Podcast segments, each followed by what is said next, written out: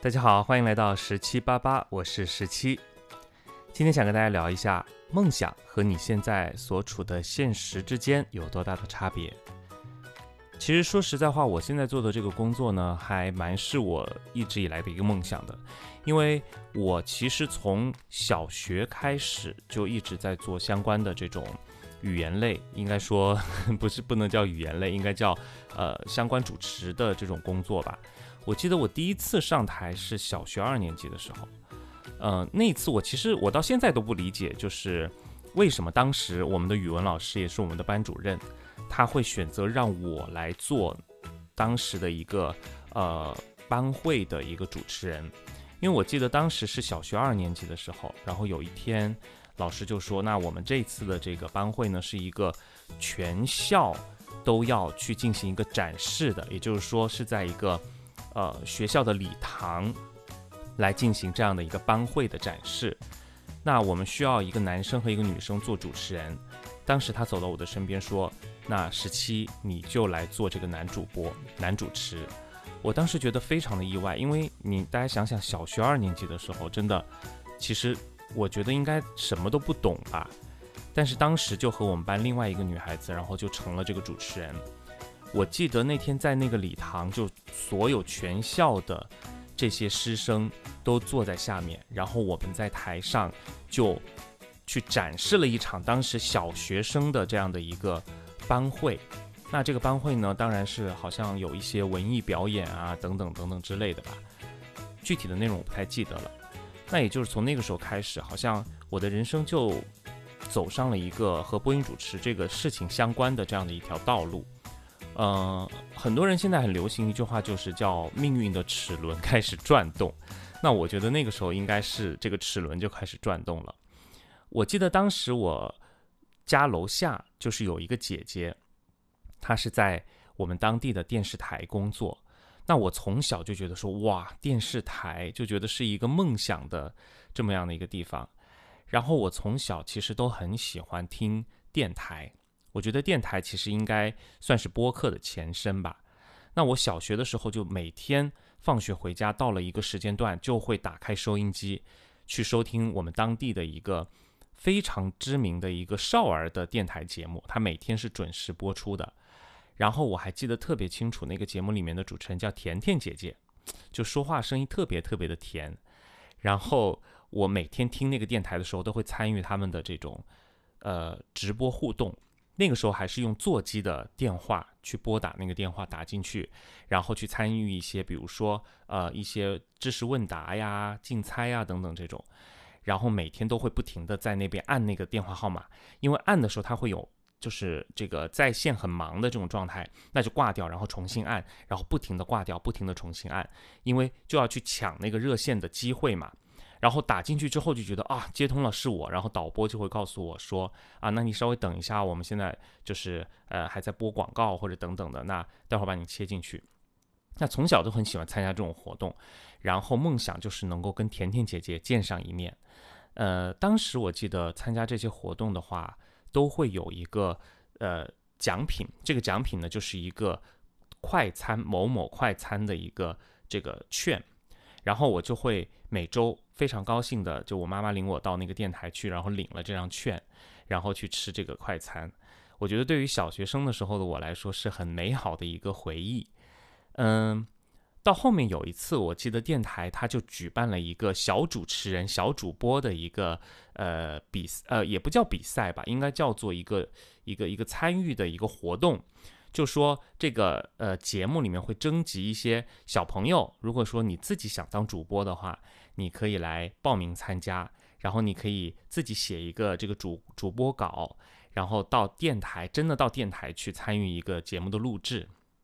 我记得我当时就手写了很厚的一沓的这个稿子，但具体的什么内容我现在完全不记得了。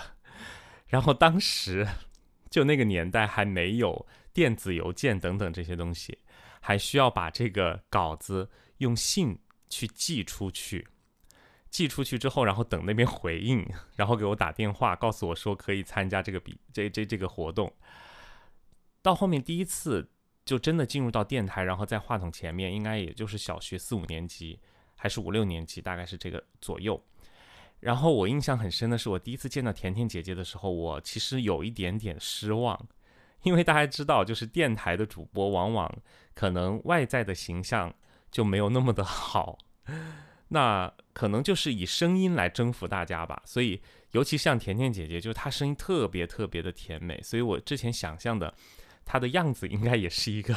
很甜美的这种感觉，但是没有想到见到之后就觉得啊，原来就是这样子。就小小的，当时小小的有吐槽一下，但是后面去参加了那个那个活动之后，就应该说是我人生中第一次，就是在公共场合呃公共的这种媒体当中去发声。然后就从那之后，我到了初中一直到高中，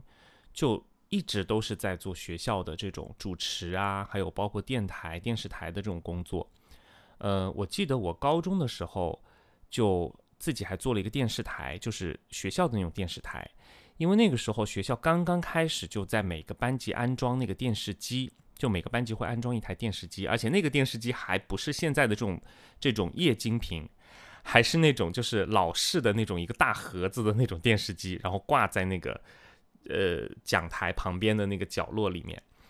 然后当时我就跟我们的那个应该叫。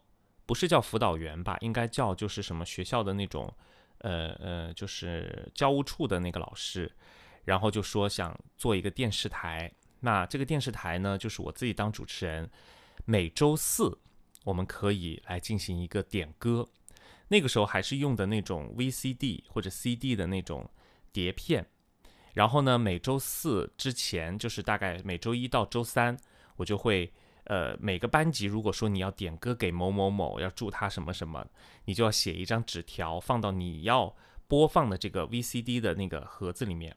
然后注明是这个 VCD 的哪一首，然后给到我这边。那我每一周可能大概就收集个十多份，因为中午的时间也不能太长嘛。然后在每周四的时候就来进行一个点歌，就中午吃饭午休的那个时间段就是一个点歌节目。呃，比如说啊，接下来就是几年级几班高几几班的某某某，想把下面这首歌送给谁谁谁，然后 就祝他什么什么什么，然后当时就是做这样的一个节目，做的还蛮有声有色的。呃，每周其实就是来参与的同学还是蛮就是很踊跃，我只能说那个时候大家可能就都比较单纯一点，就是因为那个时候大家想想没有什么互联网。然后也没有手机、智能手机啊等等的，那个时候就，呃，大家的这个生活就是比较简单，所以当时这个节目还蛮受欢迎的。到后面的时候，我到高二的时候，我同学突然跟我说：“哎，其实你可以去参加，呃，可以去报考这种呃播音主持或者是这种专业的学校。”但是你知道我当时第一反应是什么吗？我当时第一反应是。什么播音主持居然还有专门的这种专业，甚至是专门的这种学校，我当时都没有听说过，真的，我都不知道大学原来这还是一个专业，因为我一直以为大学的专业就是什么，呃，就是呃中文啊，然后英文啊，然后什么就是物理啊、化学这种才叫大学的专业嘛。到后面我才知道，哦，原来。还有这种学校，那个时候叫北京广播学院，后面改名叫中国传媒大学嘛。然后还有某某某学校，然后当时我就回家跟我爸妈说，我要想大学学这个。然后但是我们家又没有这样的一个资源，怎么办？后面我爸就托人就找到了一个，呃，我记得当时是我们当地的一个电影制片厂的一位呃老的演员，然后每周末我会到他家去，呃，他给我培训一些简单的一些。与呃，就是表达呀，还有包括一些这种根据考试的内容要准备的，比如说一些稿件呐等等。然后后面呢，又找到了我们当地的一个电视台的一位老师，一位呃比较资深的一位主持人，后面给我做这个培训。然后呢，当时就稀里糊涂的，反正当时可能也是呃有这方面的天赋吧。然后毕竟从小都是一直在做这个的，所以我其实从小开始到。呃，我最后真的就是学这个专业，其实都一路上大家就大家都觉得是理所应当，就觉得是顺理成章的一件事情。包括我所有的同学，初中也好，高中也好，包括我的老师也好，就觉得说好像我就应该是做这件事情的。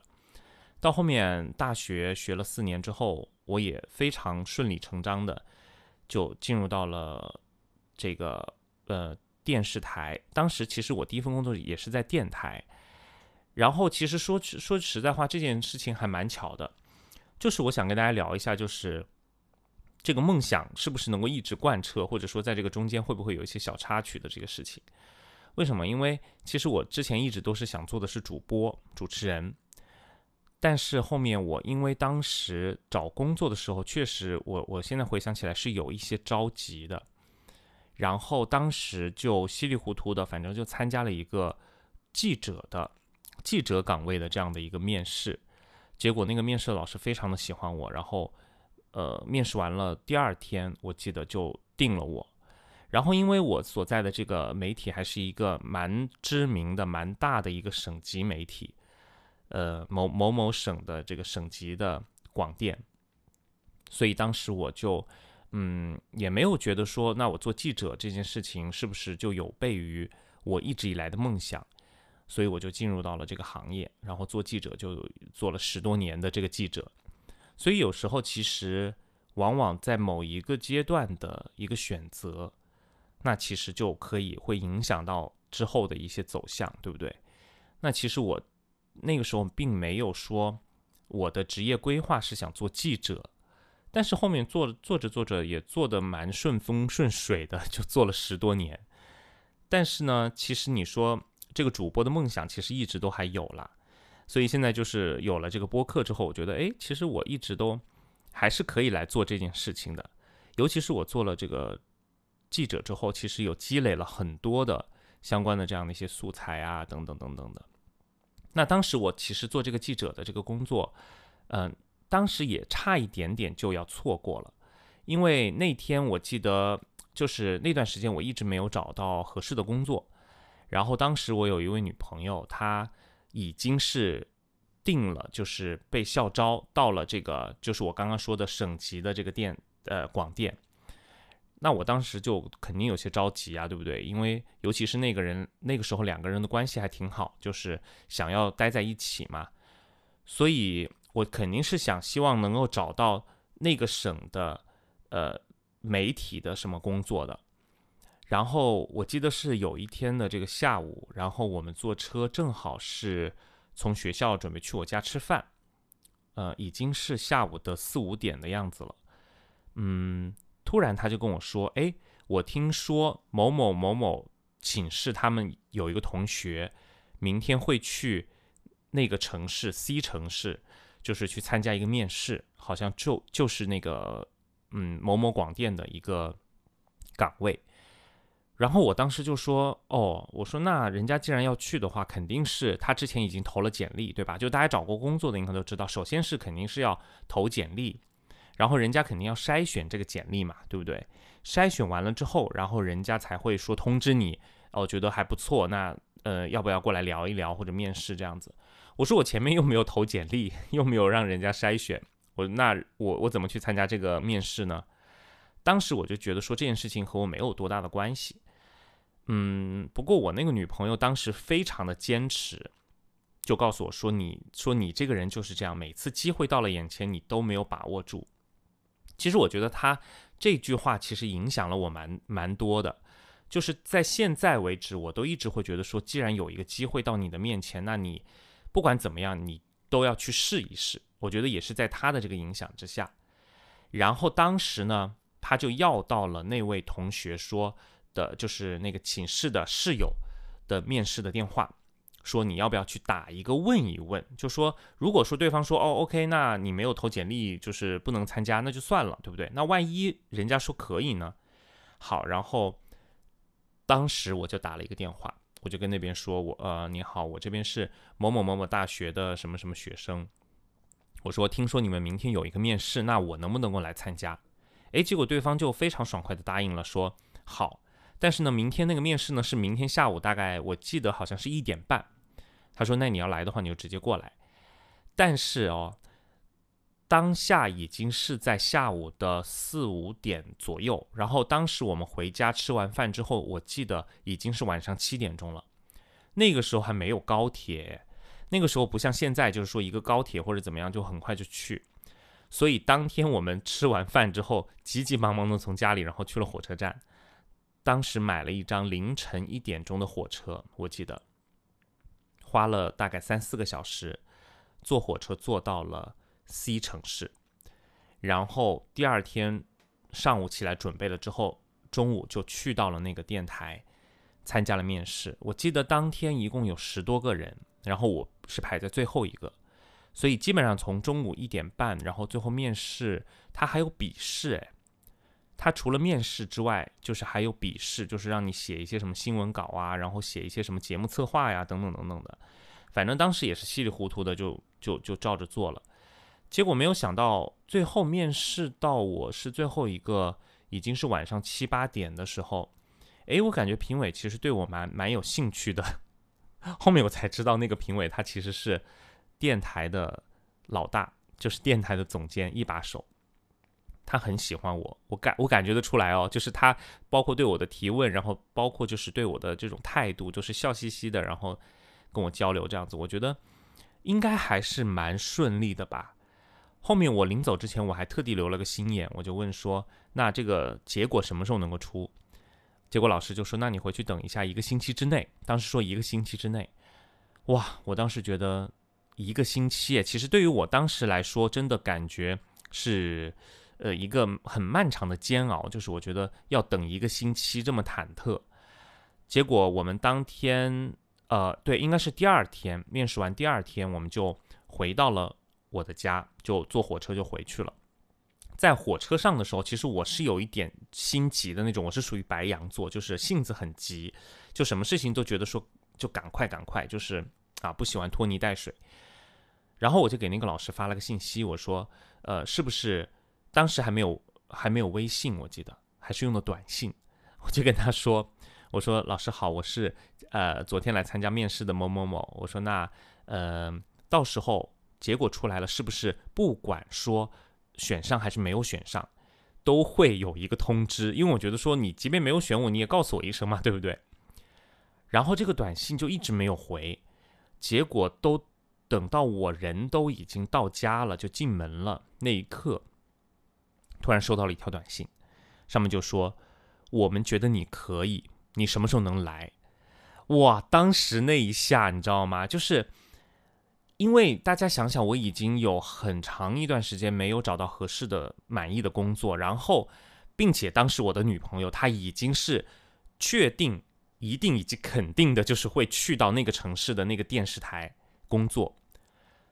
那我当时突然收获了一份这样的工作，当时哇，觉得特别的开心，然后两个人就真的是相拥，呃，不是叫相拥而泣，就是拥抱在一起，然后觉得特别特别的开心，好像就觉得说。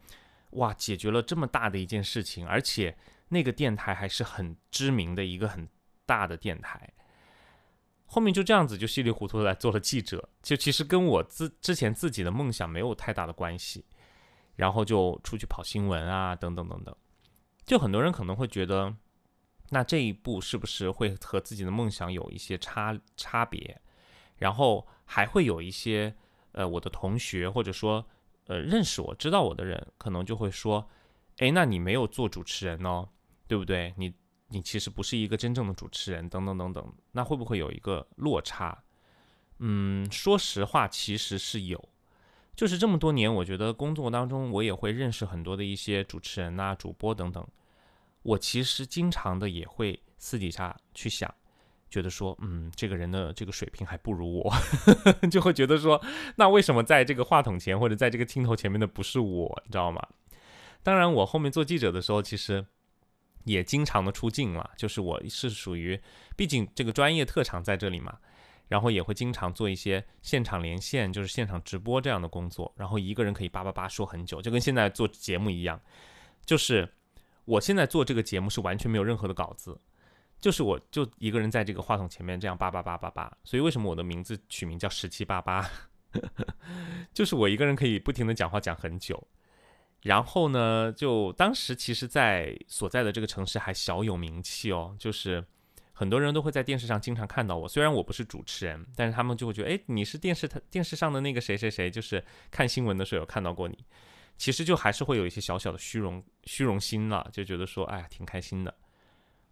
嗯，所以我其实一直都还觉得我自己蛮幸运的，就至少我现在做的这件事情，呃，我之前做的那么长的工作，都和我从小到大要做的事情都是一脉相承的。就很多朋友，我其实知道，他们在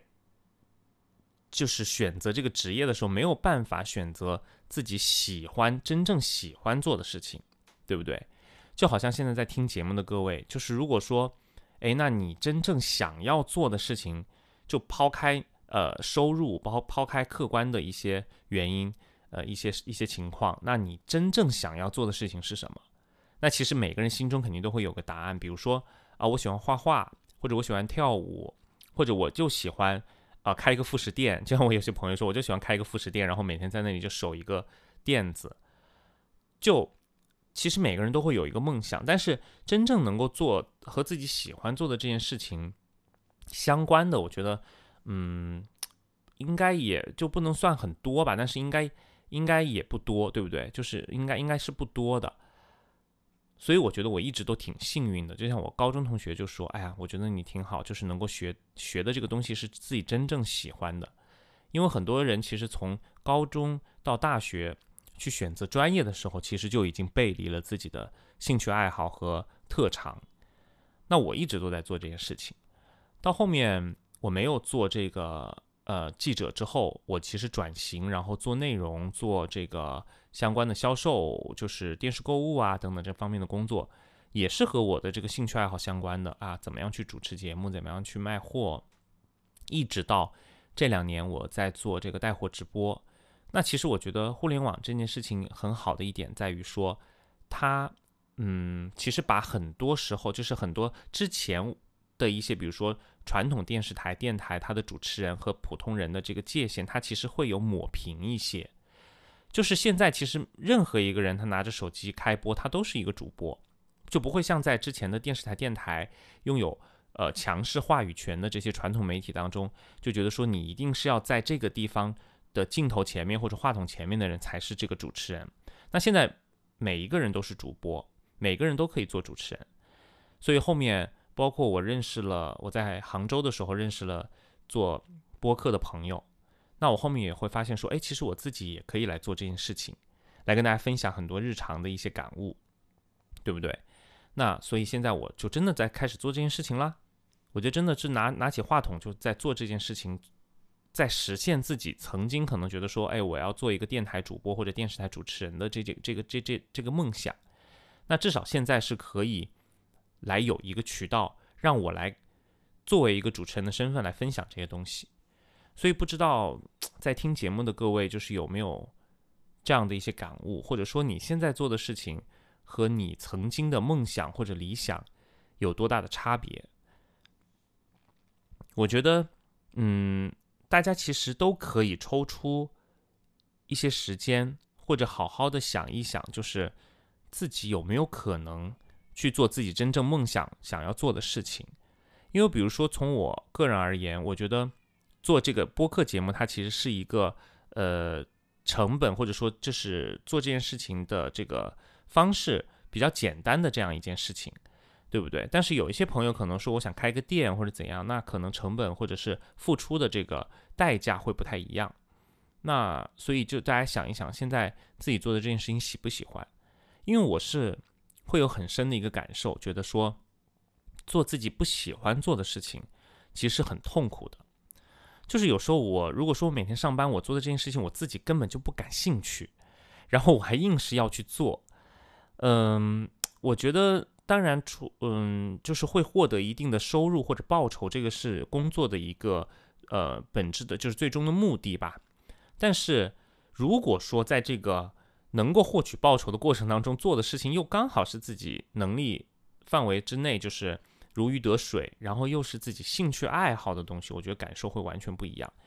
就像我之前自己做这个带货主播的时候，我一个人可以从头到尾播六七个小时。我可以从下午六点钟播到凌晨的一点，就不停的讲话哦，就跟我现在这种状态差不多。因为我讲话的语速其实是有一些快的，那我不停的讲话，不停的给大家推荐商品，我可以自己讲六七个小时。我觉得那种累不是心累啊，可能体能上来说会觉得说，哎呀，我觉得好像有一点累，然后觉得有点呃嗓子有点哑，或者觉得就是有点精神没那么好。但是我觉得从心理来说，你会觉得有一种满足感，因为你觉得你在镜头前面你是被人注视到的。就像我现在做节目，我觉得我的声音是总归有人听到吧，对不对？多多少少都会有人听到吧。当然没有人听的话也没有办法。我觉得现在这个自媒体的时代，竞争真的很激烈，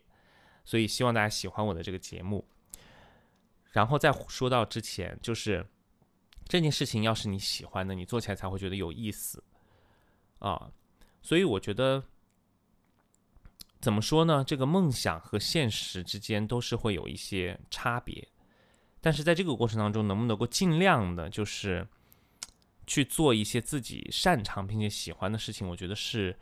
其实是一个大家需要去思考的课题，一个话题。我觉得，就现在很多人会觉得，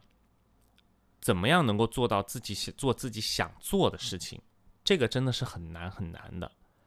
啊！但是我觉得。如果你有一些这方面的想法，你想去做，我觉得就开始做吧。因为就我个人而言，我觉得如果有一些事情你不开始去走第一步，去迈出第一步，其实你后面的每一步都永远不会走下去。就像我前段时间听，就是在网上有听说过、听到过这样的一个段子，其实我觉得就是一个鸡汤的段子。嗯，但是我当时当下我听完之后，我觉得哇，好像就突然一下就被点醒的这种感觉。就是说，有一个人他有个朋友，然后他这个朋友呢，就有一天跟他说：“哎呀，我其实特别想做一一个兽医。”然后他朋友说：“那你就去做啊，啊！”但是他那个朋友就说：“可是呢，我如果做兽医的话，我现在要重新去学习啊，等等。等我学成，真的去做一个兽医的时候，我都已经四十五岁了。”然后他那个人就跟他朋友说：“但是你如果不去做这件事情，你也会四十五岁，就是你的年龄也会到四十五岁的那个那个点。但是你为什么不在四十五岁的时候能够做一个兽医呢？能够去实现自己的梦想呢？”哇！我当时听到这个之后，我突然觉得说：“对，就是你想要做一件事情，你现在就开始做。比如说，我现在要做一个播客，那可能我的这期节目没有人听，或者只有几个人听。”但是没有关系，因为任何的这种自媒体，它从刚开始出来的时候都是有一个积累的过程。那如果我不走出这第一步，我不录第一期的这个节目，那后面就不会有第二期、第三期、第十、第十期或者是第一百期，对不对？就后面不会永远就就永远不会有后面的所有的这些节目了，那就不会有积累，那就不会有说我做了半年、做了一年、做了两年之后，我再来看这件事情。它积累到一个什么程度？比如说，我第一期的节目可能没有人听，但是如果说我做到第十期、第十五期、第二十期、第五十期的时候，哎，突然开始慢慢慢有人关注到十七八八这个节目，突然大家知道啊，有一个叫十七的人，就是老在这八八八八，就是说一些有的没的，说一些各种各样的事情。那我觉得也蛮好的，至少我迈出了这一步来做了这件事。所以今天从自己的。从小的梦想，啊，从小想做的事情，到后面真正做的事情，来聊到大家有想法就要去做，我觉得就是我今天想给大家来叭叭来聊一聊的事情。啊，可能很多朋友会觉得说，嗯，好没有营养，但是这个节目就是这样子啊。我觉得我我主要想做的就是跟大家分享一下我的各种经历，然后我今天遇到什么事情，然后我还有一些什么什么样的感悟，我觉得